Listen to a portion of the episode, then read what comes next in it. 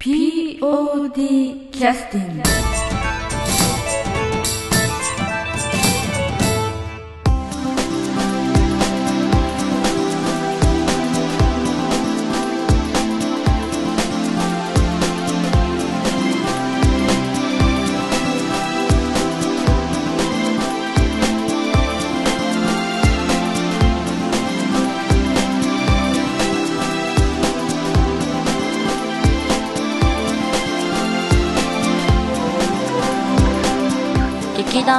ポッドキャスティングです。この番組は富山県を拠点としたアマチュア劇団である劇団 POD のポッドキャストです。劇団員や関係者ミュージシャンやアーティスト他の劇団の皆さんにご出演いただきましてオリジナル制作の劇中音楽を交えていろんなお話をしている番組です。はい、えー、POD キャスティングを始めさせていただきます、えー、本日はえー、っとですね、えと音楽チームの、えーメンバーに来ていただいてるんですけれども、えー今回ね第45回公演の、えー今度は愛妻家という、えー新しい、えー今、えー芝居に向けて練習をしてるんですが今回来てくださってるゲストはこれには全く今、えー関係がのない方でしょうかね、はい。えーっと安田三郷君の一番弟子の武田真弥ちゃんですね。よろしくお願いします。よろしくお願いします。はい。と安田三郷君です。はい、よろしくお願いします。はい。ということで、えーっと今回は、えっと、武田ちゃんは何、はい。その何？こう新しい公演に関してはあの、参加しなくていいということでなんかあクビクビになったんですか？首参加参加できないですね。もうああじゃあじゃねやってます。今の時点で。はい。まあプライベートで忙しくなってそうですね。ちょっとプライベートをはいはいはいはいカツカツしてきました。えーそれでちょっと今回は少しお休みでいらっしゃるんだけれども、えーっと無理やりちょっとあのポッドキャストのネタがないので 引きずり出したみたいな感じでよろしいでしょうかねはい。はい、ワクワク。はい、ということで今日はあの、えーっと第45回公演の、えー告知をちょっと最初にちらっとさせていただいてその後はえーっと武田真弥ちゃんと安田三郷君とちょっとまあ音楽に関するちょっといろんな談義を聞かせていただければと思っておりますのであやばいです。はい。えよろしくお願いいたします、お願いします。はいまずはあの、えーっと45回公演の、えー今度は愛妻家については武田真弥ちゃんは全く何も知らないあの話としては話も知らないですね。あえてええ探らないようにしてます。あ当日見て楽しみにっていう。映画も見てないの？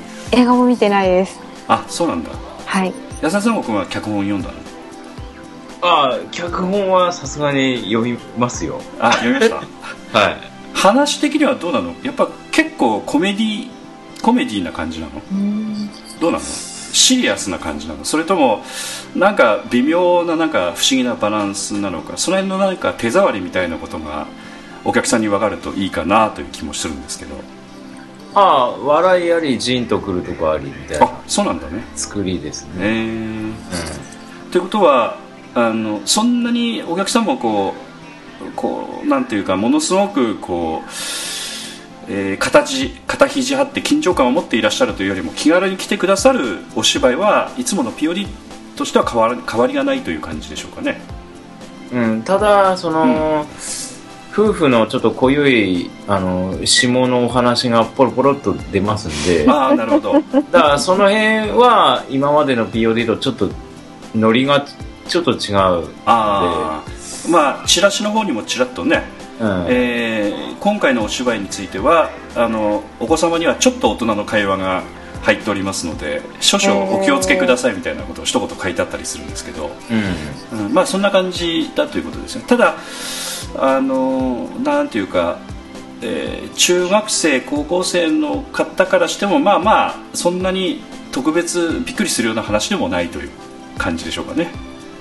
まあ意味わからんでも、うん。あストーリー全体は把握できるので、はいはいはいうん、そのその下ネタ部分に関しては。関してはね。まあ隣にいるお父さんとかお母さんに質問されなければ全然問題ないということでしょうかね、うん、分からんだらスルーしてください、そうそういう感じですよね。そういう感じのお芝居ということで。でーあとあの音楽班についても今度吉野夏樹ちゃんということで3番弟子武田ちゃんからしたらこう蹴落とすべき相手みたいなか感じのいやいやいやえー仲間です仲間ですすごく重要なで吉野ちゃんが、えー曲をあの中心に作るということで何曲か、まあえーこの芝居のために新しく吉野ちゃんがデビュー作でありながらあの、えー劇の音楽を主軸として頑張って作曲をされるという感じの、まあ、そういうお芝居ということですね。また詳しいことはまた吉野ちゃんにねあのお聞きできる機会を作りますのでまたお聞きしたいと思いますけど、えー、と1月の30日の土曜日31日の日曜日ちゃんと1月のまあ年明けの月末ですけれどもね、えーウィングウィング高岡の方で、えー公演をいたしますので皆様お楽しみにしていただければと思いますのでよろしくお願いいたします。チケットの方は各プレイガイドあるいはその県内のホール20箇所ぐらいには全てもう配布済みで、えーチケット販売しておりますのでぜひともご購入いただきたいのとなかなかホール行けないという方につきましては、えーアーツナビというところをまあ確認をいただければ、えーウェブの方で検索いただければ劇団 POD の、えーチケットをウェブでも購入できますのでぜひご利用いただければと思います、えー、とそれでは、えー武田ちゃんの、えー方に、えー入ってもらって具体的にお話をお聞きしたいと思いますのでよろしくお願いいたします。よろしくお願いします、はい。えー、と今まで武田ちゃんねあのすごい風邪ひいて声が出ない時に機械の声で参加してもらったりとかなんか変な感じで、えーポッドキャストは参加してもらってることが多かったのであんまりまともになんかあのそうですね、ええよく考えたら。ねなんかお腹痛い時とかね大体かぶったりなんかええ。かぶったりトラブルなんか 絡めることですけど今回何にもない。んですよね。びっくりするぐらい。あよかったよかった。ということで、えー初めてまともに聞けるということですけども武田ちゃんが、えー、と劇団 POD に来てくださったのは、えー第37回公演の「アロハ色のヒーロー」あといそううですねそことですけれどもこそこですね。はい、はい。その時。あの最初はまあちょっとあのお芝居ね、はい。出ていただいたりしてましたよね。レポーター役みたいな感じかな、はい。はい。はいそもそも POD っていうのはどどういう意図でいらっしゃったの？私は北さんのツイッターでうん。なんかや役者足りないんで誰か出てくださいみたいなの見てそれきっかけではい。ああ社会人劇団の人もおるがや。ちょっとだけやってみようかなっていうはいはいはい。軽い気持ちで参加しました。うん。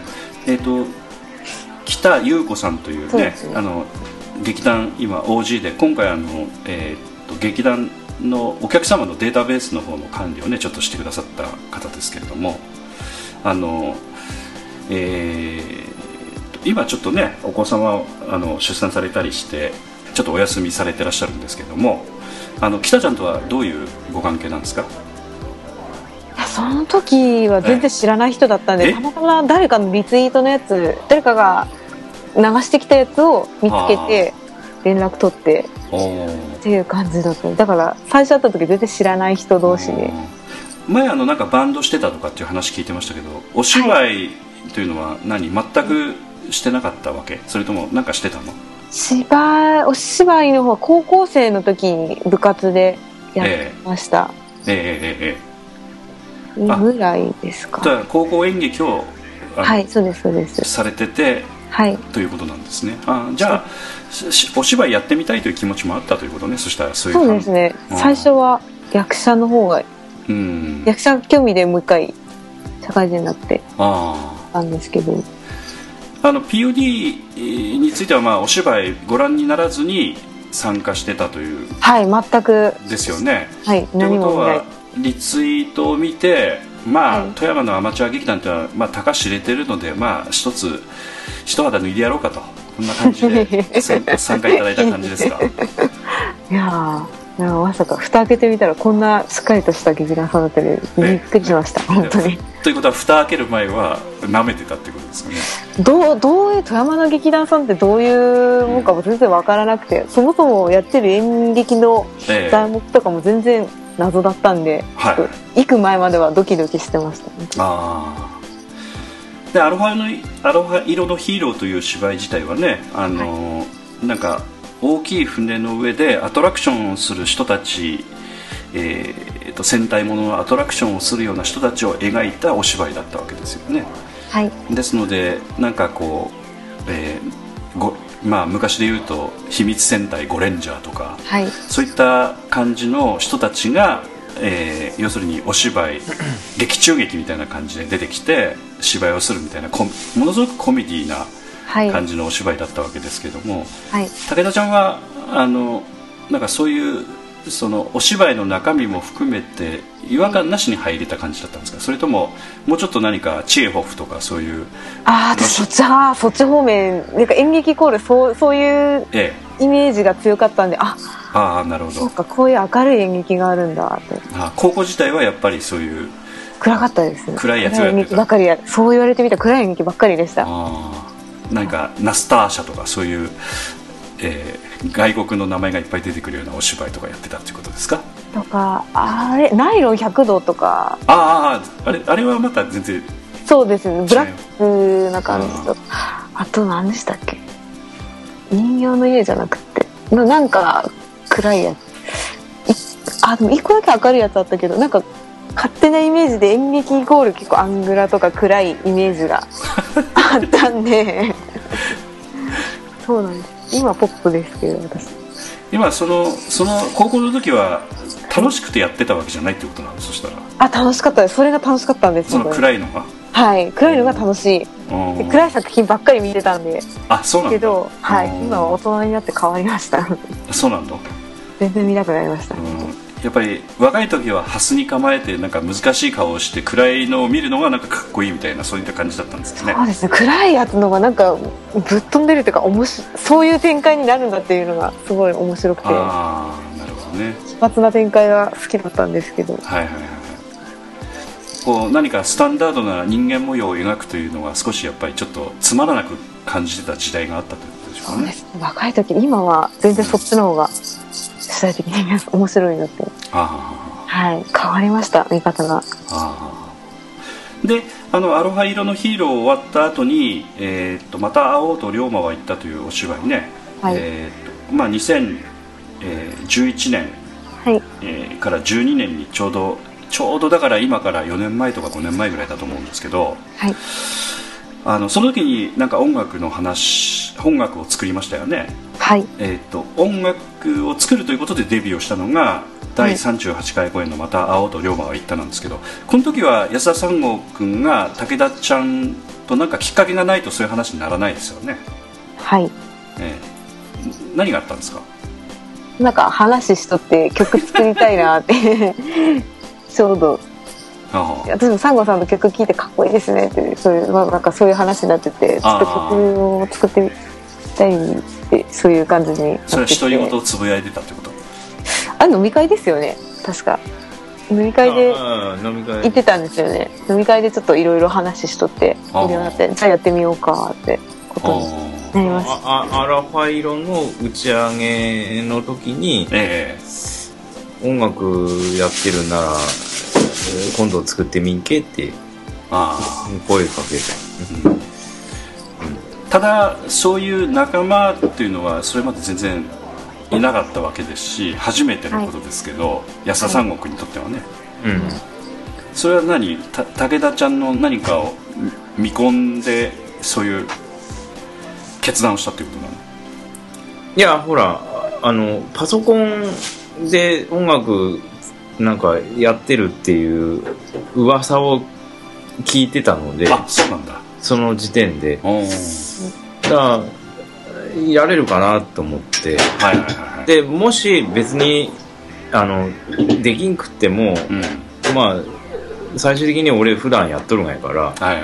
どっだけでもフォローできるからだからまあやれるんがならやってみたらどうかなと思ってまあ安田三国の部屋から生活音が聞こえてますけどまあリスナーの皆さんはあんまり気にしないで、ああえっ、と母がお片付けをえしております。ー食事の後のね。えすいません。はい、はい。ということで生活音についてはお気になさらずによろしくお願いしたいと思うんですけど、そのパソコンで音楽を作るということについては武田ちゃんについては昔からやってたんですか？私ですか？私は大学時代、ん。大学のそのサークルの友人がたまたまパソコンで曲作ってるっていう人がいてその人から教えてもらって。うん。って感じですね。うん。なんか前基礎的ななんか勉強も少ししてらっしゃったはい。みたいなことを聞いてたんですけど、武田ちゃんはなんかそういった勉強っていうのはオフィシャルになんかやってたの？オフィシャルオフィシャル基礎的な勉強学点とかじゃないのですよね。なんかあの音楽の勉強みたいな音楽の勉強。音楽の勉強ババンドだけでも独学で学んできたっていう感じなの？あえっと音楽はちっちゃい頃ピアノやってたんで。そうですちっちゃい頃ピアちっちゃい頃ピアノやっとってうん。なんだろう学費をめんけど耳コピでやっとってそれ頑張って練習してはあはでやっててで大学入ってそのパソコンで曲作るっていう友人に出会ってあはあ。はそこからなんか音を音を一からどういう風に作っていくかっていう勉強音の作り方の勉強はちょっと自分で調べてやりました。なんかシンセサイザーとかうんうんどういう感じの音出したいとかそううんういうんのは、はい。そうですねだからあの以前劇団 POD 音楽祭の時に、はい。えーとその曲を作曲してまあ弟子とガチンコ勝負みたいなことを安田三悟君とねやった時に、はい。なんかあの作曲のポイントとして武田ちゃんの場合はあのどちらかというと音の一つ一つの何か音色みたいなものにちょっとこだわってますみたいなあそうですそうです。はい。されてましたけどその頃からそんなやっぱり、えーか感じのことが好きだったということですかね。そうですね。その頃がベースその頃もベースになってる。うん。音にその音を作ってくるのが好きっていうのもありますね、作り方の基礎とか。うん。安田三悟君からするとその曲作りということに関しては、まあ、音色を作るというのはまあ自分の好きなことなのでそれはそれで、まあ、勝手にやってもらえばいいことなんでしょうけど、なんか作る上において決定的に武田ちゃんがちょっと勉強しなくちゃいけなかったことっていうのは何かあるの？それいっぱいありますね。ああいやまあ理論ですよね。ああはい。具体的にはどんなこと？基礎的な理論ですよただほらパソコンのねなんか例えばあの Mac で言ったら GarageBand とかああいったもののこうなんというか宣伝文句みたいなものには素人でもこういった感じで曲を作れちゃいますみたいなね。あの音楽のこと分からなくても曲が作れちゃうんですよみたいな歌い文句でそういったこう音楽が作れるっていうことをこう宣伝したりしてるんですけど実際はまあ武田ちゃんはそういった感覚で曲を作ってきたわけですよね今までね。ずっとね。ただ安田三悟君となんかあの芝居の曲を作る上において理論みたいな話が出てきたっていう感じなんですかねそしたら。いや別に芝居の曲云々じゃなくて、うんうん自分の思いついたメロディーうんうにんうん。いろいろアレンジ加えてきてなると、うんうん要はそのななんて言ったらいいかな。だからループを組み合わせていくならだけならうんそうです。できるよ。あそれは要するにそれは偶然にできる音楽を自分の作曲した音楽として称するとすれば音楽としてはできますよということなんだね。そうもう出来合いのそうです。もねうものを組み合わせていくだけならそれは作れるからうん。そのアップルの宣伝文句は間違っては笑っちゃということなんですね。う、うんけどうん。自分の作ったメロディーにこう肉付けしていくってなると、自分の思いついた曲をということですね。うん、うん。なるとそのメロディーが3連符なのかうん。あの8ビートの8分なのかうん。っていうのを分析してっていかないと、うん。あのしアレンジのを仕上げていけないのよほううんわからんか。いやいやあのリスナーの方に分かるように説明をしていただきたい。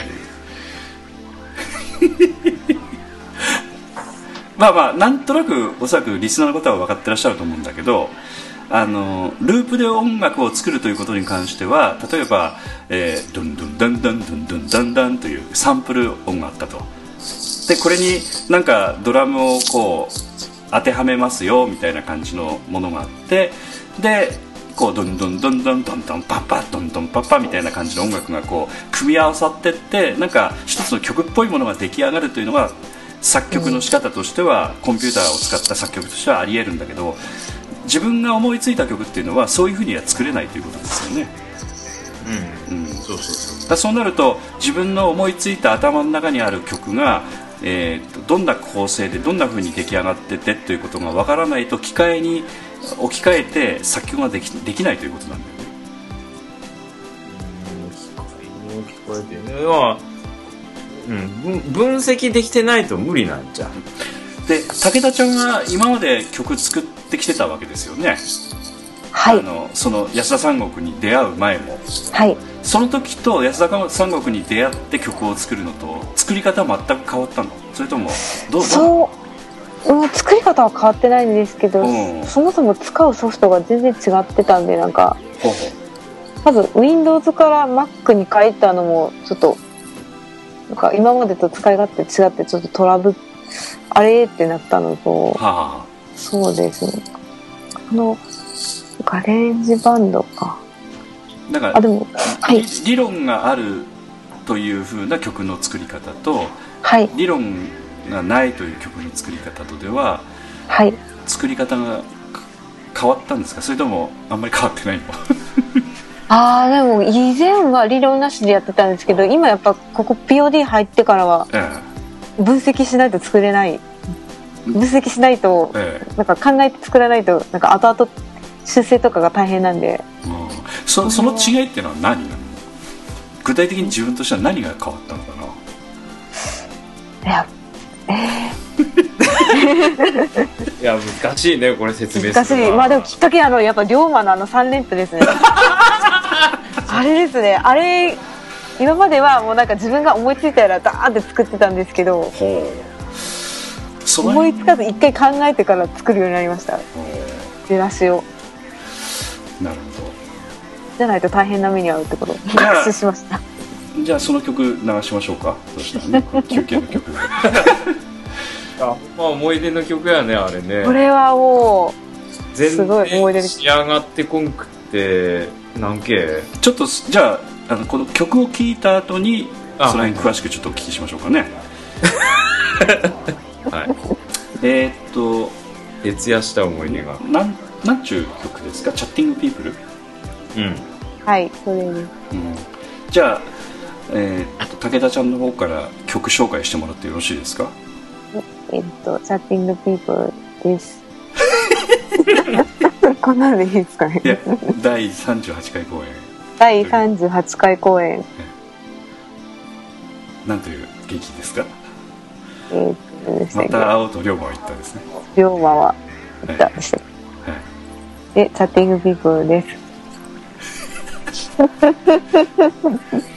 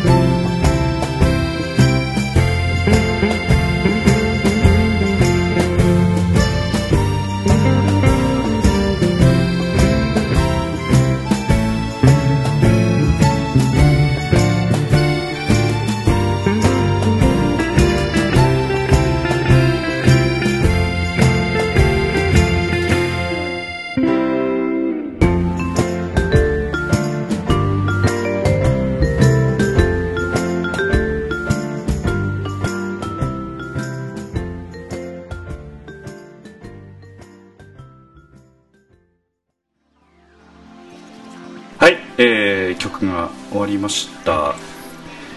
えっ、とこの曲はあのまあまあまあまあそんなに変わった感じのなんか特別な表紙があるみたいな感じの曲にも聞こえずにこうなんかねあの普通に聴ける感じの曲ですけどもあのこれ何が難しかったんでしょうかね。表紙まず合わせてなかったんですよ。ん？どういうことでしょうか？何分の何を。はははは。何分の何？じゃあ3連符やね。あそっか3連符か。3連符、うん。そこをまず合わせてなくってそこ最初に合わせとかないといけないんですけど。どもうちょっとあ分かりなんやすい。て言ったらいいですかね。ななんてなんて言えばいいんですかね。シャッフルシャッフル。え4分の4拍子は4分の4拍子なんだけどあのふわりが3連なのよ。タッタタッタタッタタッタっていう。あのなんか音符乗せる線があ大丈夫ですか？ね音符乗せるその なんて言うんですかねふわりふわりって言ったらいいんですか。うんふわりの設定が普通あの音楽制作ソフトのはい。デフォル,、デフォルトだったらはいはい。あの8とか16とかのふわりで勝手に設定されるの何もいじらんかったら。まあそういう曲が多いからということなんでしょうね。うん。だから3連なら3連符って設定せんかったらずれてくるのね途中あそうですそうです。ずっとずれてる。そうそうそうそう。こう跳ねとるよだからこういう。はい、えなのであのーどれだけやっても合わんわけよ。だから、うん。何何をしても合わんがよ、うん。うん。うん、だから自分の作ったメロディーが3連符だということを認識してうんそういうひ要するに機械のセッティングをして、せそうそうしてやらんかったらうん。どのパートをやろうが合わんわけよ。うん。だから全然先進まんがやつよ、頭の中では出来上がっとるのねだから、はい。うん、だからその頭の中でなっとるがに全然ならんがやっちゃパソコン上も。そうなんですよそうなんですよ。そういうことなんだそうなんですそうなんです本当に。ねで何が起きたのそしたら。だから仕上がらんがよ。そうですずっとずれてるんです。どれだけやっても仕上がらんがよ。だから設定が間違っとるから。今までそんな感じで苦労したことあったの？武田ちゃんいやなかったですね。私前のソフト使ってる時は。は、うん、なぜうまくいったの？そしたらなんでですかね？あ あんまだから理論的にそのだからおその基礎理論がしっかり入ってないから、あうん。うんうん、何がどうやって前はうまくいったんかとかの認識もあんまないがやと思う多分、うん。そうだと思います。描写触ると3連符っていうのは触ってなかったかもしれない。そう言われてみたら何分の何でそこは触ってたけど、3連符はあんま作ってなかったかもしれないですたらたたまたま劇団 POD で自分ではい。曲を作ろうという話になって、はい。頭の中にできちゃった曲がはい。あのそそのいわゆる自分がやったことのない3連符の曲だったわけですよね、そうですね。たまたま。全く全く意識をしてなかったでした。かかかもしれんね。全く意識をしてませんでした。ん、でそこで私ちょっと笑ってしまったのが安田三郷君は三郷君で何が分かってないのか分かんなかった時期があったんですよね。だから武田ちゃんが何につまり続いてるのかが分からなかった時期がうん。あったというふうになんか聞いておかしかったんですけど。いやだからそそこでつまずいとるということえに気づかんかったんよ、うん。え安田さんまさまさかこんなところで。あー普通な当然分かってるもんだと思って会話してたんですよねだから。そうそうそうそうそう。ああ。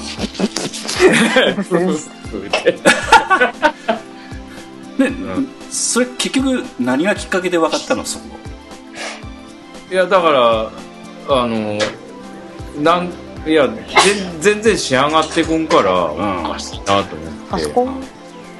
どうした？のうん。パソコン持ってってその時に判明しません？でしたな結局、はい。あのもうほら本番1週間前までに仕上がらんくってうん。じゃあ言うてあのあ本番1週間前までに仕上がってなかったの？うん仕上がっとらんだ。ででならならもう分かったから言って、うん。その GarageBand のファイルごと俺もらうがにしてああはいはいはい。あどんな形でもらったのか忘れたけどで来てもらったんよ。夜中に。あうん。で俺は俺でほら他の曲いっぱい作らんなくあて、うん。で俺のやらんなんことはもうそこで終わってあであさあ武田ちゃんのフォローだと。実はフォローせんないまで夜中に来てもらってあでその GarageBand の今はできとる状態のやつを受け取ってあそっから俺仕上げたんじゃん。夜中の12時過ぎやり始めて、朝の5時ぐらいまでかけて。えあえそその時に分かってきたことがいっぱいあったとうんだからうんそのな何につまずいとるんかがわ分からんかったんよだから俺その時点でね。うん。なんで仕上がってこなかとうん、うん、おそう。かし俺だもう最初でも本当簡単なあのウッドベースと確かメロディーだけのがでデモが来てうん、うん、俺の中ではこっだけできとったらもう仕上がっとるんやじゃん。そりゃそうやね俺の中ではうん。もう、あもうこあこれならもうあのボートのシーンいけるわと思って武田ちゃんはその時点で仕上がってないこと自体は当然分かっとるわけだよね。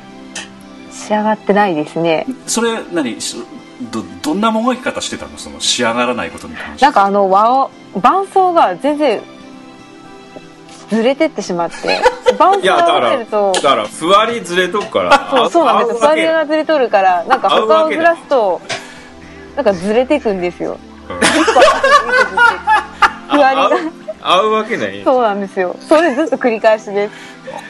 だからおかしいおかしいっていうふうにやってるわけね。そうなんですよそうなんですよ合わないな。どうやって？合わないんですよ。全然終わらないんですよ。合うわけ？ずっとずれてるんですよ本当。そんなことでつまずいとると思わんがいじゃん俺は、うん。まさかああまあだから後で分かったんやけど。あうん。だからこの1週間前の段階でまあ仕上げることを優先したので途中でちょっと結果的にはあのほぼ要するに普通だったらもう完成してるところをあのちょっと安田三国に丸投げしちゃった感じになっちゃったのね、もう完全にお任せしてる状態。ですこれはほんま丸投げやったねすいませんでした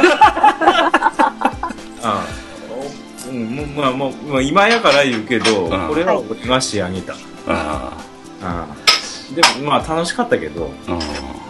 大変でしたね。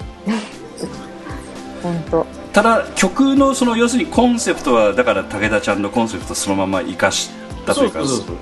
曲自体はもう紛れもなく武田さんの曲や、うんただそのき仕上げたということですよね、うん、だからその シンプルなメロメロディーとベースだけのデモを聞いたパッと聞いた時の印象そのまま俺仕上げただけ。ああ。あとギターちょっと入ってましたよねうん、あれはもう遊びで入れさせてもらったけどもうでもあれ入れとった時もう朝方でう、ん。もう眠たくてもうちょっとちゃんとやりたかったんやけどもうもうダメだって諦めたんやけど。あああれで、うん、で武田ちゃんは悶々としたままその謎が分かったのはいつなの？その仕上がってきたのは聞いたんだけどなぜ仕上がったのか最初は分からんわけよね。最初は分からなくてなんか後々聞いたんです。なんかパソコン持ってってここ。まあだまああれがあったからあのワークショップをやろういう話をして、ああその後ね、うん。はいえあこれは基礎理論をちゃんとあの教えてあげないとダメだって思って、えうん。ワークショップ開催したのね。はいはいはい。あのワークショップだから 武田ちゃんはだから仕上がって、はい。仕上がった曲聴いてどう思った？あこれってちゃんとなってる。これこれって。だから ちゃんと揃ってるってね。うん。なぜ揃ったのかはよくわからないですそこは。ふわりってのがそもそもなかったんで3連符の。うん。あのーでもう一つあの旅「旅立ちの夜」という曲をねはい。作ってましたよね、あそれは割とそれは全然問題なかった。全然問題ないあ感じでした。ーでこれだけは先にできちゃった感じなのね。それはそうですね早かったですね。なんかもう公演決まってからすぐにパッて出てきたんでうん。それはそれは簡単です。うん。ただワークショップの時に、まあ、安田三悟君は音楽理論というかちょっと基礎的な、はい。要するに分析ということで、はい。あの要するにどういったあの要するにいわゆるその音楽の構成になってるのかということが分かるためのワークショップを開いてたわけですけど、はい。あの武田ちゃんについてはその話を聞いてあなんとなくこう納得でき始めたのはそれからどれぐらい経ってからなの？割とでもワークショップやってからすぐですねあその何分の何拍子とかうんうんうんうんややって、うん、おいおいと。なるほどと、そういうことかと。ほそこから入らんと。そうワークショップあるからうん。今結構作れるのもすぐサクッと取り組めるかなと思いますね。自分でかんなんか頭に出てきた曲も何分の何とかってはいはいすはい。ぐ分析。あそういうことかってなりました。分析するってそういうことなんだって。あなりました。ーただあのさっき言ってたようにえーっと、はい。16とか8とか、い、わゆるその、えーっといわゆるその普通の曲っていうのはそんなに特殊な感じのものでないので、はい。あのなんと言いますかその分析っていうことに関してはそんなになんかこう特殊な感じの曲っていうのはあんまりないわけよねそうです私聴いとる曲も割と単調な曲が好きなんでそんななんかバンドとかロックとかそこまで聴かないんで複雑な曲はそんな聴かんがですけどはいはいはい。でもやっぱなんか曲聴いとる時とか意識するようになりました。本当に。分けて聴くっていうのがすごい分かるようになりました。うん。まあ安田三国もそんな一時曲耳に入る曲みんな分析してたっていうこと言ってましたもんねいやいいなそれは今でもそうや。うん。だからあのお店でなんか、癒しのために流れとる音楽がああ。の癒しにならんがぞ。あアンビエントな曲になると分析俺が難しい。分析するから俺。あこれ何の楽器使っとって、パートがいくつあって、でで何連符でとかなんかそんなことやり始めるのであ全然リラックスできなったんです。あだから音楽かけんでほしいが おみお店で僕は。武田ちゃんはあのもうそれに近い感じですか？そうです、そこまそこまで言っとらんやろ。そこまでは言ってないけど、そうですね。なんか、なんですかね。うん。なんかいい、いい効果音かかってるなとか、そういうのをうん。楽しいとあそこそうくるって。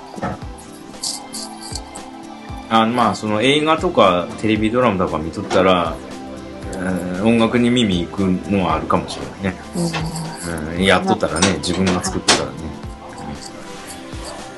でその後あの解決サンタマルでもえーっと武田ちゃんはいくつかあの、はい23 2, 2曲とか3曲ペースで作られてましたけど その都度なんかやっぱ苦労してたの？そうですね。うんそう。それ、その時も結構割と、なんか意思疎通がうまくいかなくて、うんどういうこと？これは言っていいんですかね？ああいいですよ まあなんかいろいろやりとりが大変です。いやなんか、まあいいや。こういう感じで。その演出とのやり取りとかそういうこと？そうですね。なんかこここうして、なんか全然違う風に解釈したりしたんで、あああああ。で最終的にまたそれもサンゴさんにまとめてもらって、あああ。で、サンゴさん通して、あそういうだった、そういう風にやればいいんだって。のもありました。それはあのなんていうかその演出との打ち合わせの部分というのは例えばえー、とまた青と龍馬は行ったとかだったら安田三郷君からの要するに指示でこういうふうに作るとかっていうふうにやってたのをサンサンタマルとかその以降になったら直接演出とやり取りをし始めたっていうことなんですかうん。サンタマルは直ですね。はい、うんそうなるとやっぱり確かに打ち合わせの難しさっていうのがあるよね。難しいですね。うん。難しかったです、はい。うん。だってあのどういう感じの曲を相手が思って打ち合わせしてるのかっていうのは掴むっていうのは本当難しいよね。そうですね。でその相手方がすごいビジョンぐビジョン持っとる人だと余計にやりにくいな、なるほど。あのお任せします的な感じだったら、自分の考え方をある程度こう思いついたことを伝えていくんだけども向こうから明らかにこういう感じの曲っていうリクエストが明確であればあるほど、そうですね。その項目が多ければ多いほど結構私は、うん、ああってなりますね、なかなか難しかったです。そこら辺が。安田三郷君からするとそその辺はあの何？普通はそうですよね、あまあそうだよね。うん、武田ちゃんが感じた中身は普通はそうだよね。うんハードルが高かった。うね普通はそういうふうに感じるのは普通だよね。うん。だからあえてやっぱりあのライオンの子供のように谷底に突き落としたのはこの頃からですか？いやいや。谷底ではないけど。あ まあ、うん、まあステップアップっちゃステップアップやね。うん。うん。やっぱ演出と直接やり取りしてやれた方が、うん。結局あの俺を挟むとうん。演出の意図を音楽的に綺麗に翻訳して伝えることになってしまうので、まあ楽っちゃ楽ですけどね。うん、あの要するに音楽を作る人に分かりやすく説明するわけだからね安田さんも。そうそうそうそうそう。うん。だからそれが難しいんやじゃんこれは、本当はね、うんその演出とのやり取りが難しいんですよ、結局演出の人って音楽的知識ってないから基うん本、うん、基本的にはね、だからテンポがどうだとかアレンジがどうだとかうん。うんいう具体的な指示はできんわけよ、うん。音楽的にはね。だからそれをあの演出の人が言っとる内容を音楽的なあの解釈でうんあの変換せんなあいた自分で。うん。それが難しいんやじゃ難しいやろうね、ん。うん、で要するに相手が「おこれ」みたいな「あここんな感じ」とかっていうふうにあの思ってた以上の結果を結果的に出出せるのが楽しいっていうかね、うん、うん、うやっぱなんかここここれもうちょっとなんかいい感じにしてみたいななんかそんな言い方になってしまうんよん、演出の人。うん、えいい感じってどんなんや、そのいい感じのをちょっとこう自分の中で音楽的に変換してうん。じゃあこの人はこういうなを望んどるんかなっていうのをうんうん。汲み取ってやらんなんですうんうんうんね、うん、そこは難しい。でその後武田ちゃんについてはちょっと何回かの公演抜ける感じになったのかな？その後。サンタマルの後。そうですね。その後抜けて 2,、うん。二公演ぐらい抜けてましたっけ、うん。それは何？やっぱりちょっと自信がなくなったとかそういうことだったの？あ一回ちょっと他のことやりたいなと思って。もう言っちゃうのあれですけど。さサンタマルからやったっけ？サンタマルの後は一回抜けて。そうそう大友のやかもちと三あ発の夢そうか抜けてるんそうですよね。その後ミラージュで復活してるミラージュで復活してお誘いもあったもんでいろいろ。ななんで俺の方もうん。うんあのうんなんていうかな。ちょっとい言い言い方がきつかったというか、ほうん、そのだから、えーし締め切りうんまでにが迫ってきとったらこういっぱいいっぱいになってちょっとあのーダメだとかそのうん武田さんのその性格上ね、うんなんかそういうのとかがだから武田ちゃんの性格を考えたそのスケジューリングとか。うんだからそういうのをこう理解しきれてないとこがあって俺が、うんうんうんうんうん。でだから自分のことしか知らんかったもんで。確かに確かなんか安田孫悟君が言ってたのは自分はあのえー追い詰められれば追い詰められるほどぐっとこう集中してできるタイプなのでそういうもんだと思って武田ちゃんと接してたんだけどみたいな。そうそうそうそうそう。俺はもうあと1秒しかなくてもそこまで頑張るんやけど、うん。た武田ちゃんはどっちかというとちょっと余裕があってあのやった方が力が発揮できるタイプなのね確か。そうですね。なんか、うん。そっちの方が、うん。そうなんですよ。うん、だその違いとかが俺分からんくって、うん。クリエイターのなんかその性格だよね。うん。だから自分のことしか知らんかったから、うん。でそこでちょっと武田ちゃんはもう、えーいわゆるそのパダ版をやめるということにななったわけ。まあやめる、うん、まあまあ一回ちょっとやめようってやめようっていうかまあ他のこともやりたかったんで、ということでさほど音楽も楽しくないしみたいな感じになっちゃったのね作曲の方も。いや作曲は作曲でまたなんか 触ってはいたんですけど。うん。まあ劇の音楽についてはちょっとちょっと離れようかぐらいのそうで感じになった,、すねはい。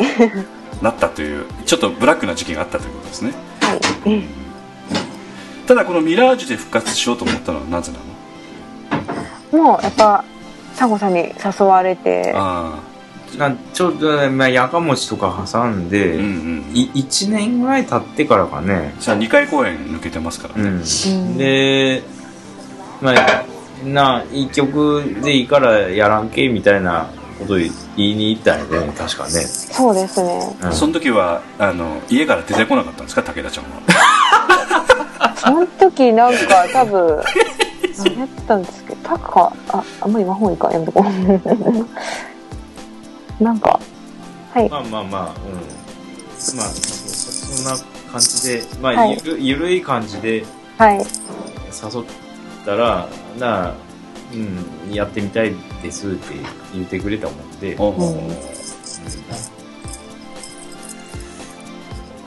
まあだからあのーな反反省が働いとったんちゃう俺の中で、ということだね、うん。うん、ちょっとやっぱ、うんうん、自分の対応の仕方がまずかったなと思って、うん。やっぱ自分を基準にうん。あの 接したらダメよっていうことに気づいたとういうか、んまあとね。弟子に教えてもらった一つということですよそそうなんそうなんそうなん本当に。はい。本当にあの勉強させてもらっています。すいません。こちらですこちらですそれはということで武田ちゃんこの前後ぐらいこの辺りぐらいで何か思い出の曲ありますか、この前後。うん、まあミラージュでもいいし、えー解決サンタマルでもいいですし。あーあとサンタマルですね。サンタマルのあのテーマソングですね。あえーっと「渚姫」という曲かな？あだあ私の曲よりもなんか師匠の曲があそうなの？はい。どれすごいよかった。あサンタクロースの「会いに来てサンタクロースか」のあれあれあれえっとあの解決サンタマルという曲か。のそうです。テーマソングの一番あそれです。あなるほどなるほどじゃあその曲いきましょうかね。はい。はい。じゃああの劇団 POD 第39回公演「解決サンタマル」より、えー解決サンタマル」「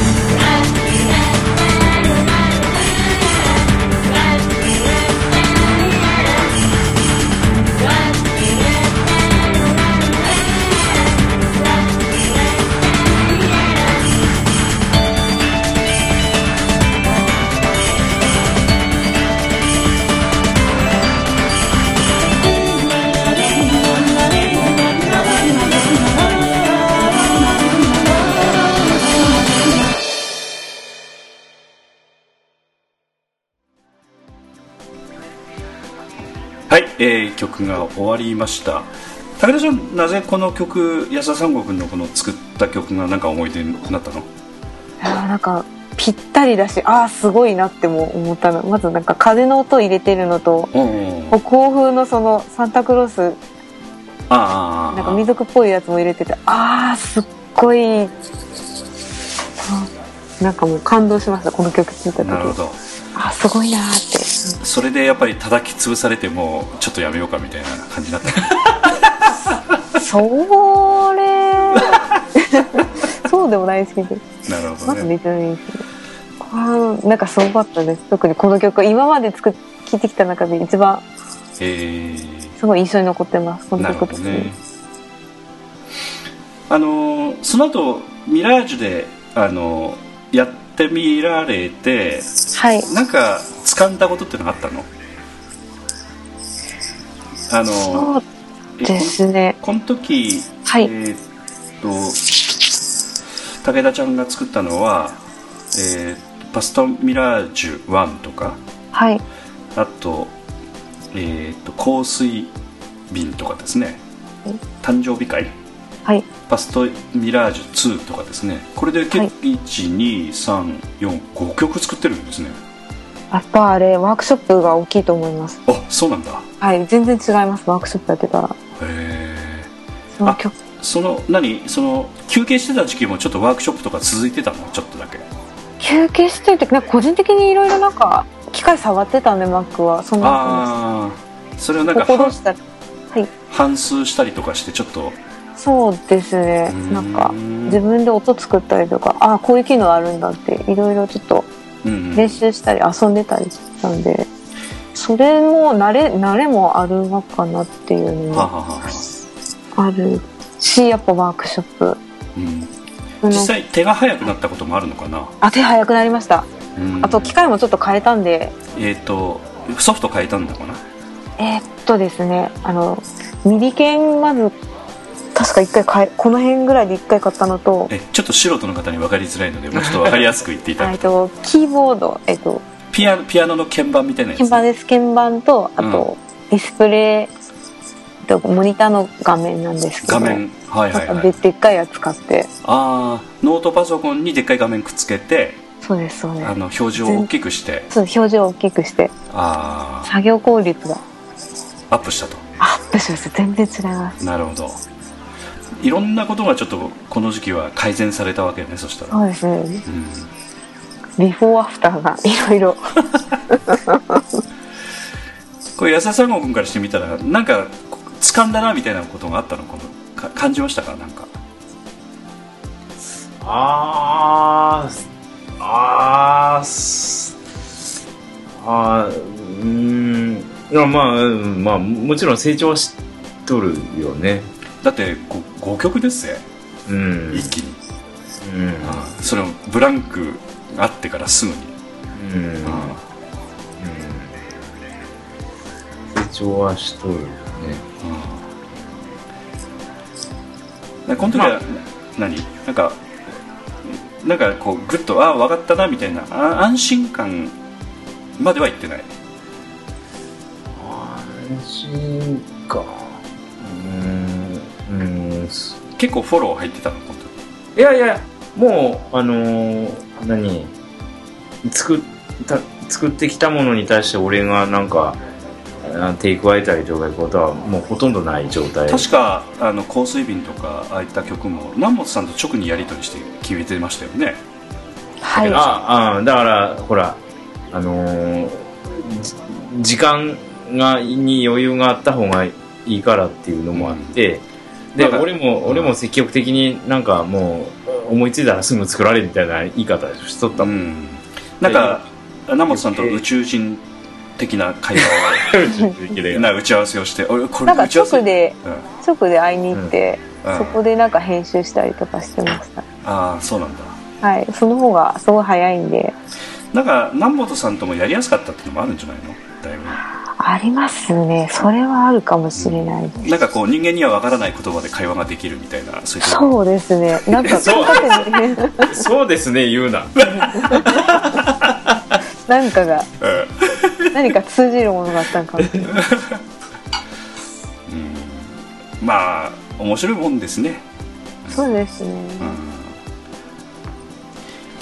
あのこの時も特にやっぱちょっともあの武田ちゃんの得意分野が出てきたかなと思うのは香水瓶あたりぐらい結構ね音色とか結構そはい。えすごく音色自体で曲を聴かせるぐらいの感じの曲の作り方は安田三国にはないよねやっぱああいううんうんそれないね音色で何かあの聴いてる人にイメージを伝えるみたいなそういったところはすごく感じた曲だったような記憶があるので、うん、音音自体が瓶をこう感じさせるキラキラしたね、ああ、そこはちょっと確かに意識しました。うん、ね。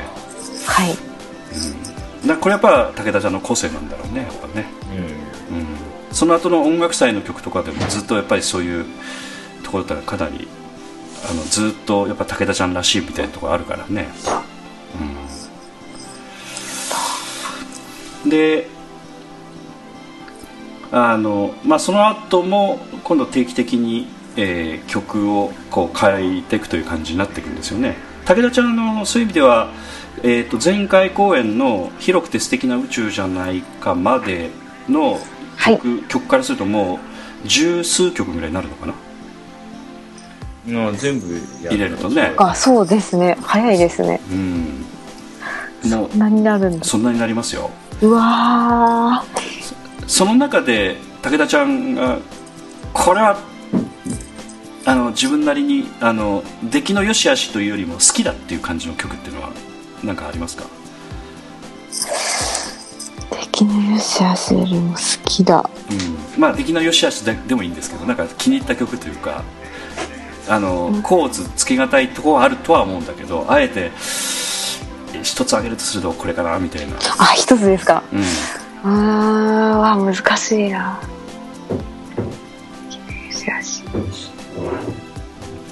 まあ例えはい。例えば流れ星とかだったら、はいえー武田ちゃん作ってくださった曲っていうのは、あ、そっか、流れ星もそうですえー、うね。ん愛愛の子？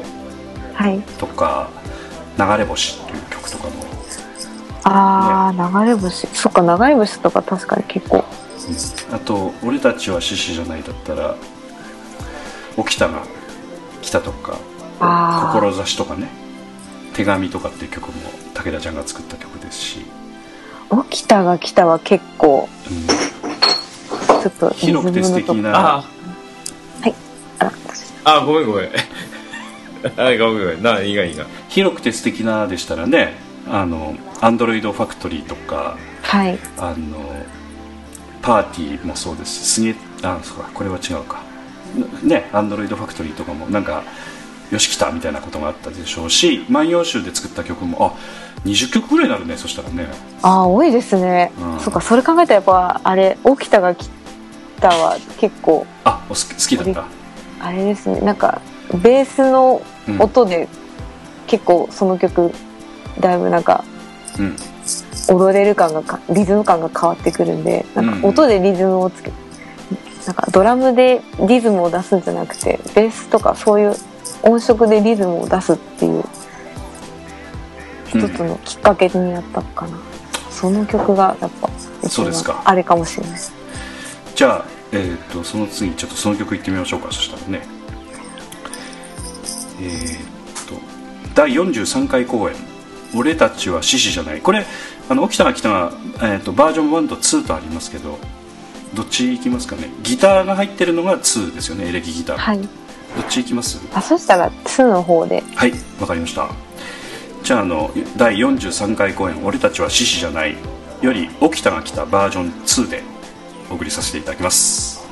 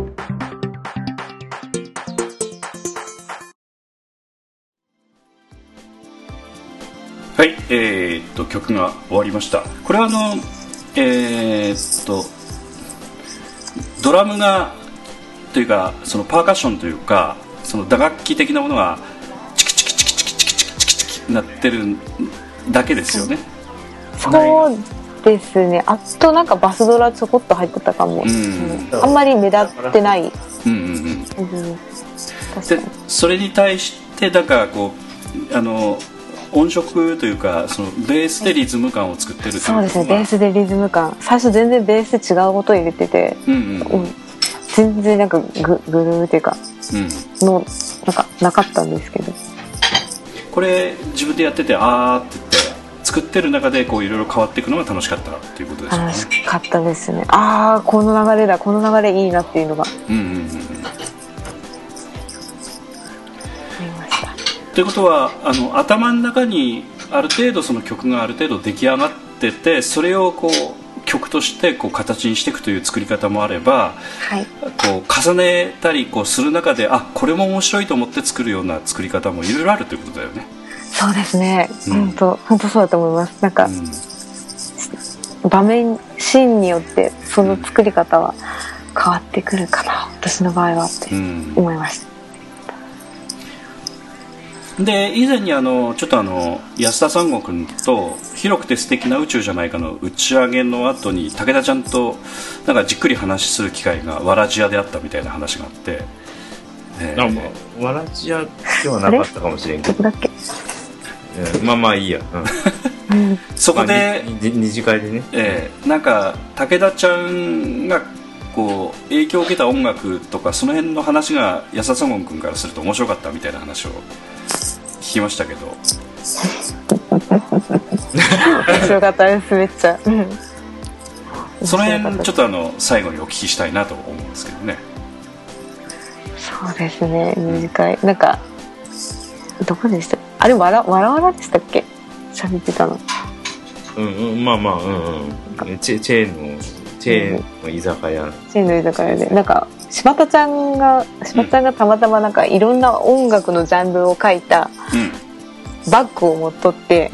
う んなんじゃそらそこからまず始まったんですよ。バックそこではい。あの例えばジャズとか？ジャズとか。ロックとかポでップとかロックとか。その中の一つに何でしたっけ？あれオルタネイティブ。あオルタネイティブ。オルタネイティブがあって これ何のジャンルだろうなっていうことでそこから話が進んでって。ああなるほどね。ででそこからオルタナのなんか これ熱いよっていう曲とか聴いてて。で最終的には2人しか盛り上がってなかったっていう。あいや、俺はもう、初めから武田さんと話するつもりで二次会行ってるから。あそうなんですか。ありがとうございます。そうそうそう。面白かったす。です。本当それは、それは、そうなんだすごいも結局な何の話してるうなんかこのオルタナが熱いとか。こういう音楽聴いてるとか。なんか何？今更みたいな感じするけどねなんか。あでも結構まだまだあると思います本当。なんか会話してないの？そしたら2人は。あんまり。ストーンがですけど。あんな、あだから武田さんの話をうん。俺あんまり聞いてなかったもんで聞きたいなと思って、要はあの音楽の制作に関しての話はやってるけど個人的にどういう音楽が要は武田麻也の音楽歴史は知らんがよあんまり。あそういうことだったんだね。人間的なお付き合いしてないっていうことなんだね。だからそれ聞きたかったなと思って。うん。うん。それが聞けたのが面白かった。ですね、だからあのなんだっけあの高校のなんか提携しとる演劇部のあえなんだっけアメリカの、ああミュージカル。うん、ミュージカル見に行ったあの話とか、あああうん。えーどこだったっけあれ？行ったとこアメリカ。いやアメリカは分かったけどあ何、えーっ高と校高校アメリカ行けたの？3年に1回なんかアメリカのリンカーン大学っていうところに行って、演劇のその公演やってたんですよ。そのそのリンカーン大学が演劇の祭りみたいなのやってて。アブラハム・リンカーンのリンカーンですか？そうですリンカーン大学ってとこがあってあの漢字で林の間の林間大学とかそ そういうんじゃないそうのですね。林間ね。インターン大学ってとこがあって、林間学校とかそういう話じゃなくてはい。そこのなんか演劇の祭典みたいなところでブロードウェイの子供たちがトップバッターでええ。劇を披露しててそれがすっごいもうよくってそこからミュージカルが大好きになってたっていう話もしました。あなるほど。大好きなんですミュージカル。明日も劇団四季見に行きます。あそうなの？はい明日行きます。オペラ座の怪人？明日は「クレイジー・フォア・ユー」ってこれも確かブロードウェイの。あなのであこれいかんともしかしたら幸子さんいいかもしれない。ーあー。あそうそう。あのまあ私ちょっとねあれですけど住んでる近くにあの四季のやっぱり専用劇場があるんですよね。うわ羨ましい。うん。あのもう見てるとやっぱ経営するのは大変だなと思ってね。うんそういう見方しかちょっと私今できない。これは大変だと思いますよ維持していくのはこれ大変だろうなと思ってね、うん。劇団四季さんのね。大変だと思います専用劇場で団員の飯食わせなくちゃいけないしねえメンテも大変ですしそうあそですよね。こ機械が。あー。ただあの安田さんもそういう話聞いてな何が面白かったの？要するにお芝居の音楽を作ろうと思うその、ベース？そそこまでの至る経緯あを聞きたかったのよ。あその時に。でも話聞いてつながったからああ。やっぱそうなんやなと思って。だかあらそのミュージカルのそんな話とか、ああ。やっぱあのしお芝居と音楽やっぱがこう絡んでるわけね武田町。そうそうそうそうそうそう。まあ基本的に。だ まあ、えーまあ、だから、その、つながってるんやなと思って、うん。うん。納得した感じだったね、だから。うん。あんまりおらんのよ、だから。うん。普通はね。そうなんですね。そのミュージシャン全体からするとすごい、あのー存在の少ないひ人たちなんよ。ああ。マイナーなんですかね。うん。まああのまあ世の中にもねあのなんて言いますか。映画の音楽のサウンドトラックとか販売してますけど買ってる人見たことないもんね私もね、あそうなんですか。うん。うんあの、うん、たうん。で、でも、弟子みんなそうなんやけど、うん。今んとこ3人とも。うん。だから、音楽好きで、うん。で、なんかやったりとか、聞いたりとかしとるけど、でも、そんな頻繁にライブはせんし、うんうんで、人前で演奏することもそんな好きでもないし、はいはいはいはい。みんなそうなんよ。あそれはき共共通しとるよ。ああ3人とも。あ逆に言うともう外出るのが好きだったらあのもうそっちのせ世界行ってるわけよね、そうそうそうそうう。ん、だちょっとく、まあ、暗いっていうわけではないでしょうけど。まあ人使いもちょっと下手でみたいな。そうですそうです。そうですすごい似とる部分もあるし、うん。その全然違う部分もあったりして。あるのうんでもそのアーティストとしての基盤の部分はやっぱ似とるがいじゃん。うん。俺と、表現方法とかうん、あの思考性がね、そうそうそうそう。う、ん。その自分で曲作って人前で歌いたいいうタイプじゃないんやじゃんみ。んなあのメッセージを発したいとかそんな。そうそうそうそうそんなことはもう夢にも思わんという。うん。そうそうそう ただ世の中のミュージシャンっていうのはそういうもんだと思ってる人は世の中に多いよね、うんおほでも実際その方が圧倒的に多いがいじゃん、うん。音楽やってる人はね、まあ、えーまあこう言っちゃなんですけどお芝居の音楽作ってるのはまあ旗から見たらおそらくミュージシャンと言われる人が旗から見たらむちゃくちゃ割の合わないことやってるなっていう感じには見えるかもしれないね、目立たないし、うん。まあでもやっとる本人はそういうふうには思ってない居心地いいし。居心地いいですね。最高ですよ本当。そうなんです。最高です。まあ武田ちゃんもだから今回はたまたまちょっと私生活で忙しくなったので、しはい。ちょっとあれだけれどもずっとそういったことは続けられることができれば続けていきたいということなのね。そうですね、うん。またちょっといつどうなるかわからないんですけどなるべく、なるべくがはい。早いとこ復帰してやっていきたいと。そうですぐねらいの感じなんですよね。はい。であとあのそのえーっとまあ最後の曲としてあの「広くて素敵な宇宙じゃないかの」え1曲目の曲入れさせてもらいたいなと思ってるんだけどはい。あの「アンドロイドファクトリーっていうのは。はい。えー、とこの安田三郷君から見てその前あのその打ち上げの時もちょっとその何その Perfume でしたっけ？あとかああいったあのその曲のジャンルのことについて逆に武田ちゃんから教えてもらったみたいなこと言ってましたけど、はい、あの世の中にこのポッドキャスト聞いてるのは結構おじさん的なあのちょっとあの年配的な人も多いので少しはそういった人に分かりやすくそのんはこの辺がこうなんですみたいなことが学べたみたいなところっていうのはなんか説明いただけるとすると何かありますかね、あ要するにテクノとうん、テクノって言ったら YMO エレクトロポップとは違うという。うん、違うんですか？違います。違います。あの YMO は違うんですか？まあ なんかなんかエレクトロって結構割と最近出てきた言葉だと思うんですけどなんかキラキラした音色とかそういうのなんですよね。なんか最近のその音色って割とキラキラしたものが出てきてるんで YMO がその出てき最初出てきた時代って割とそんなキラキラした音色もなかったからそういう風に呼ばれるようになったんかなってただ機械で作った音ははい。エレクトロニカみたいなイメージがあるんですけどはい。機械で作った音じゃなくてキラキラしないとダメなの？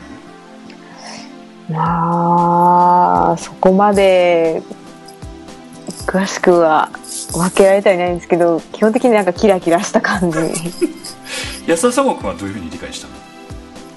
いやまあその説明聞いて、ね、俺は納得したけどあのーやっぱテクノって特にまあ YMO も全体的にそうやけどちょっとどんよりした、どんよりしてうんますね、そうです。えーどんよりした薄暗い機械的なうん。こう血の通ってない感じ、はい。うん。えーがテクノなんちだから Technodelic とかねあの YMO ゃう、うん。のあのアルバムは暗い。えーやけど、その今のそのだから武田さんの「その広くて」のオープニングの曲とかはそのエレクトロポップで、はい。そういうまあこうなんていうの、うん、まあポップな感じなんですよね。ポップですねポップ。こう色彩がこういろんな色がカラフルな色があこう見えるような。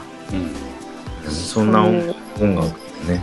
それは何という音楽のジャンルになるの？これは自分ではあれなんですけど、ん。えエレクトロポップでいいんじゃないかなってエレクトロポップ。はい。とテクノは違うと。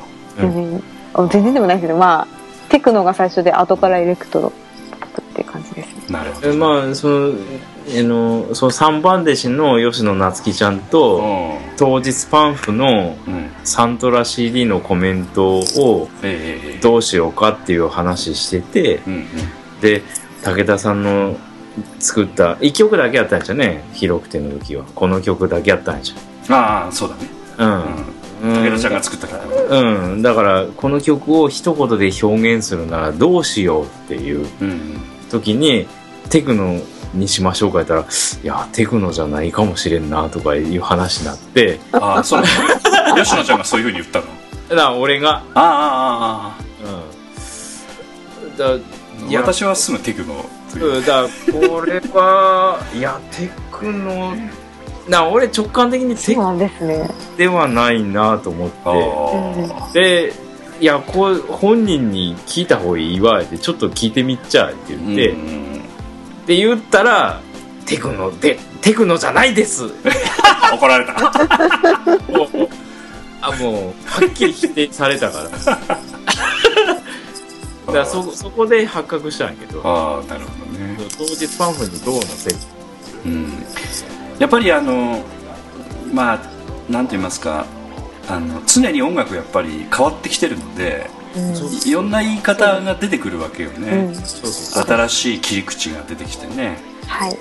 明らかにこうやっぱ区別してるんだなっていうのはすごく安田三国の話聞いてちょっとこちらも勉強になりました。すごくね、うん、やっぱちょっとそういう人たちと会話しないとダメだなと思ってね、うん、うん。ということが勉強になりましたけど武田ちゃんいやいや武田ちゃんからしてやっぱり武田ちゃんのさらに若い世代ぐらいになるとまだちょっと違ったものもあるんじゃないかみたいなのがあるの？やっぱああそうですね。なんかり、うん。BPM とかなんかいろいろなんかジャンルは出てきてますやっぱり。ああなるほどね。まあそれが例えば10年20年とこう定着するようなものになるかはまだ分かんないかもしれないわからないですね。本当こればっかりはわからないです。たださっき言われたそのエレクトロポップはい。とかっていうジャンルはもうある程度なんか固まってきてるというかちょっとジャンルとしてはできつつあるのかなっていう感じは。そうですね。ジャンルはまだまだ狭いですけどできてる感じはうん。しますね。うん。きゃりーきゃりーぱみゅぱみゅさんもだからそうですね。エレクトロポップ。そうですそうですそうです。だもうもうああほぼ確立されとる感じよ、感じになってきとるわけよ。うね、ん。うん、もうなっとるじゃん。でそういうのをまあ例えば私が把握できてないということですよねだから。えそうそうそうそう。いやだってキャリーパミュパムさんもうすごいやろだって世界的に、そうだね。うん。今回「紅白」打ちたのはおかしいみたいな話もありますからね。うん。うんああいう人ほどやっぱ出た方がいいんじゃないかとかね。うん。話としてはありますからね。うんまああの私の家内の iPhone にもやっぱ入ってますね。iTunes で買え買ったっつってねやってますから。やっぱやっぱなんかこううんやっぱ新しいものがあるんでしょうね。うん。うんあのこの前あの、えーっと YouTube でそのアメリカのあの男の子とか子供たちカリーパンパンのちょっと口回らないですけど見てもらった映像があったんですけどはい。やっぱ全然やっぱり子供たちの食いつきは全然違うよね。やっぱもうもう気に入ってましたよねやっぱね。うん。あのプロモーションビデオとかね。うん。あのポップな感じのプロモーションビデオでそのなんていうかうなんか可愛いんだけど可愛くないんですよそのなんていうか。うん。なんかうん。なんかそんななんていうかこう牙が生えてこう噛みついたりみたいななんかそういうアニメーションがあったりとか、うん。なんかあのちょっとやっぱちょっと異質なんだよねなんかね。うん。なんかああいうのがやっぱ子供たち面白いみたいな感じで見てるから。うん。やっぱちょっとやっぱちょっと違うんでしょうね、うん。あとはまだなんかあの初音ミクとかあの辺の方がまだスタンダードなロックみたいな感じするもんねなんかうん。曲楽曲自体がね。ですね、うん。ボカロすごいですね人気。うん。もう。今日もあのあの3月にちょっとあの名古屋でライブがまたあのニュジャパンツアーっていうのがなんかまたやるそうなんで。うん。ちょっと先行予約ちょっとチケットしたんですけどね。早いですね。もら あの当たるかどうか。曲もかっこいいやつかっこいいですやっぱ。うん。ただあれはなんかあのスタンダードなロックみたいな感じの曲もあればそのさっきの Perfume とかねはい、ああいったものに影響されたような曲もあればいろいろあるんだけどちょっとまだスタンダードな感じはするんだけどやっぱり、あの新しいものっていうのはやっぱりあの確立今されてきてるんでしょうねそのうん。あのエレクトロポップというのはね。うん。はい、ということでちょっとあの「えー、アンドロイドファクトリーという曲で今日はちょっと終わらせていただきたいたいんですけど安田三郷君から武田真弥ちゃんのなんかちょっとあのここまでの成長具合とかそれについて少し、いやえー最後に。いやいやいやいやいや。うーん。いやそこそそのチャッティングピープルが仕上がらなかった時に比べたら、うん。もうあの全然私手かけない状態なのでもう、うん。もうあの「万葉集」のねあの、えー曲も3曲武田ちゃん作ってきてその後あのそのライブの会場でお互い好評みたいな感じで安田三国と話し合いしてましたけどもうちゃんと話し合いになってましたもんね。うんうん。やななんかこう自分なりの世界を、まあ、それなりに作ってるという感じにはなってますわね。うん。やった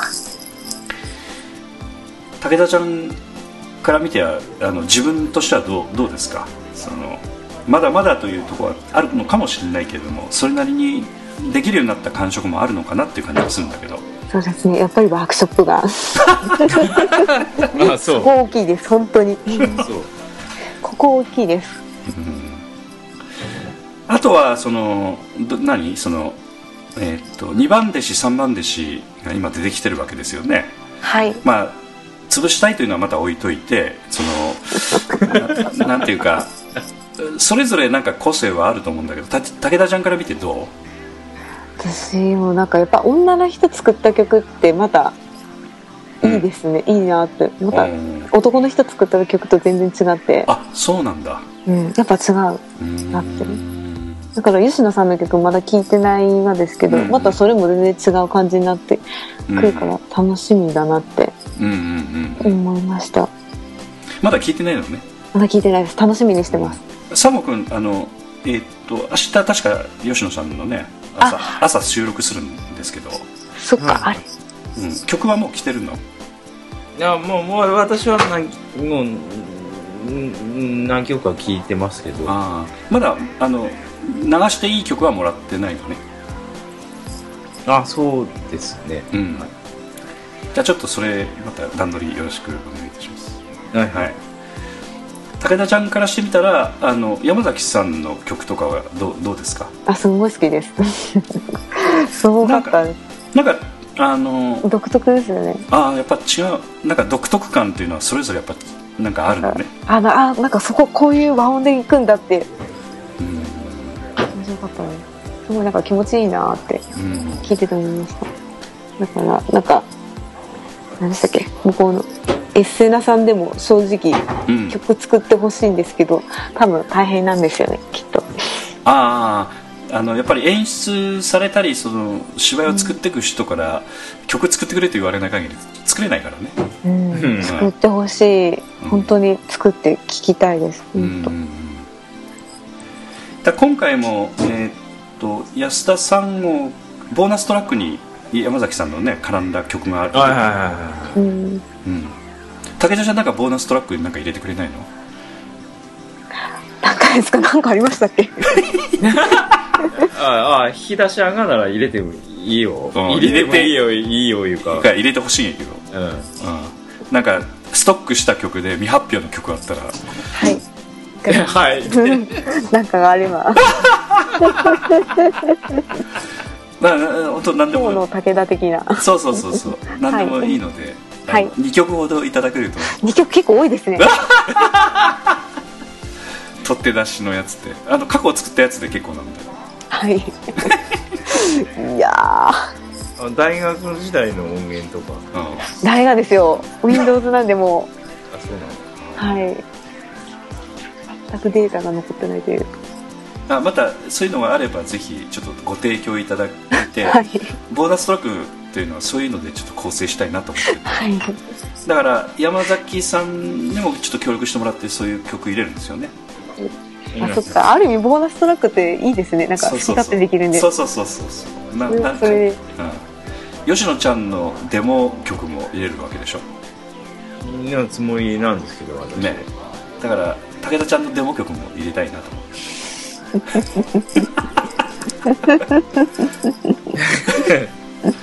ということであのリスナーの皆さん楽しみにぜひしていただければと思います。今日はちょっと夜分遅くになりまして申し訳ございませんでした。はい。ありがとうございます。はい、ということで最後の曲は、えー第44回公演「広くて素敵な宇宙じゃないか」より「えー、アンドロイドファクトリー」えー武田真弥ちゃんの作った曲でお別れをさせていただきます今日はどうもありがとうございましたありがとうございました。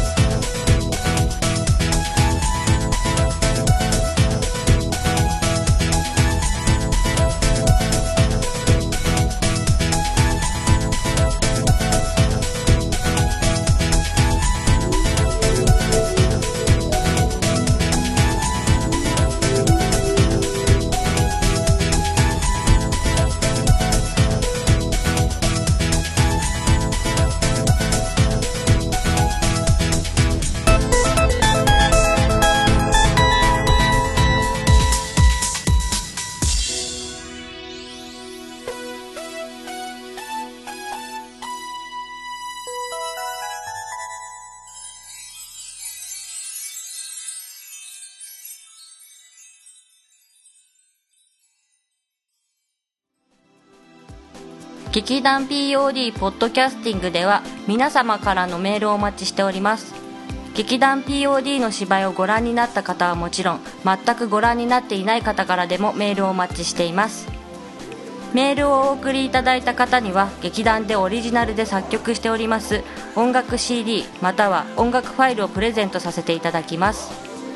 メールアドレスはマスターアットマーク POD-world.com mastr.pod-world.com へ直接メールをお送りいただくか劇団 POD のオフィシャルウェブサイトの送信フォームからお送りいただけます。Google などで劇団 POD と検索してください。劇団 POD のオフィシャルページのトップ画面のインターネットラジオのリンクを開いてください。そのポッドキャストのページに番組へのメールはこちらからとリンクが貼ってあります。そちらからお送りください。もちろん Apple の iTunes ストアのこの番組のページのレビュー欄からの感想もお待ちしています。またオフィシャルページのトップページに Twitter と Facebook のリンクも貼ってありますので Twitter フォロー Facebook いいねもお待ちしております。それでは次回まで。